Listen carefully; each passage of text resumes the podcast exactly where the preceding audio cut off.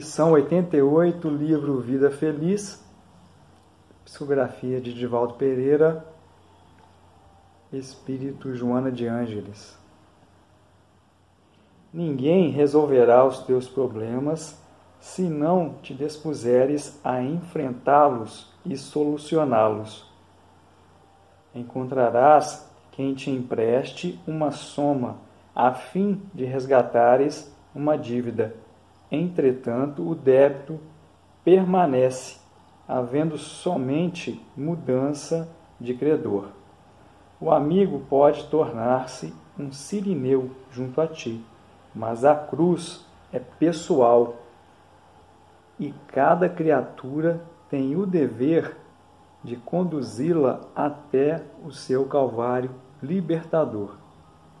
Desta forma, não sobrecarregues os teus afeiçoados com as tuas queixas, reclamações e problemas. Busca equacionar os teus problemas um de cada vez, até vencê-los todos. Um bom dia a todos. É com muita alegria que retornamos nessa bendita oportunidade de juntos podermos fazer uma reflexão sobre o texto de Joana. Aqui ela vem ressaltar nossa atenção para as problemáticas que nos surgem a cada dia. Somos sabedores de que estes problemas em nossas vidas são oriundos de nossas ações egoístas, ciumentas, orgulhosas, no pretérito e na atualidade. Então, precisamos perceber e entender que cada situação que nos busca soluções e que se apresentam como problemas, uma vez solucionados, aprenderemos com eles. Joana também ressalta que teremos, obviamente temos, pela misericórdia divina, sirineus em nossa caminhada, mas que levar estes problemas até o Calvário cabe a cada um de nós, porque será libertador. Nos libertaremos do ego, né, que é esse conjunto dos vícios que automatizamos. Fomos cada reencarnação inflando com nossos desejos. Nós buscamos também duas frases de Leon Denis bem interessantes e que colaboram com o texto. Ele diz o seguinte: O homem é o obreiro de sua libertação os obstáculos acumulados em seu caminho são meramente meios de obrigar a sair da indiferença e a utilizar suas forças latentes. Forças latentes.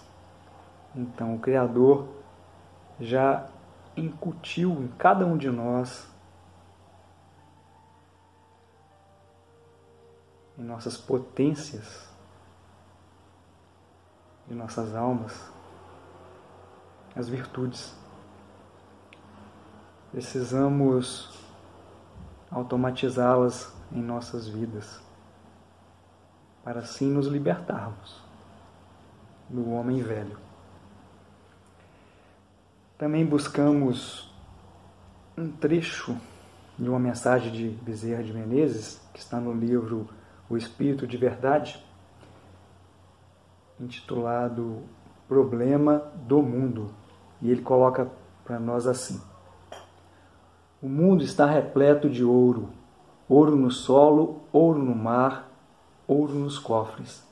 Mas o ouro não resolve o problema da miséria. O mundo está repleto de espaço, espaço nos continentes, espaço nas cidades, espaço nos campos. Mas o espaço não resolve o problema da cobiça. O mundo está repleto de cultura. Cultura no ensino, cultura na técnica, cultura na opinião.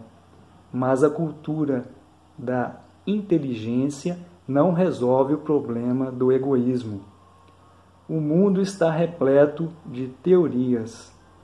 Teorias na ciência, teorias nas escolas filosóficas, teorias nas religiões. Mas as teorias não resolvem o problema do desespero. Ele continua tecendo nesta mesma abordagem. Interessante, né? Então, meus amigos, que possamos com sinceridade, no fundo da alma, a cada dia buscarmos nos exemplos do Cristo para que nossas ações sejam assertivas ao encontro dele. Desejamos muita luz, muita paz do próprio Cristo a todos. E que neste mês em que todo o planeta eleva o coração e a mente ao nosso irmão maior, possamos também colaborar com estas irradiações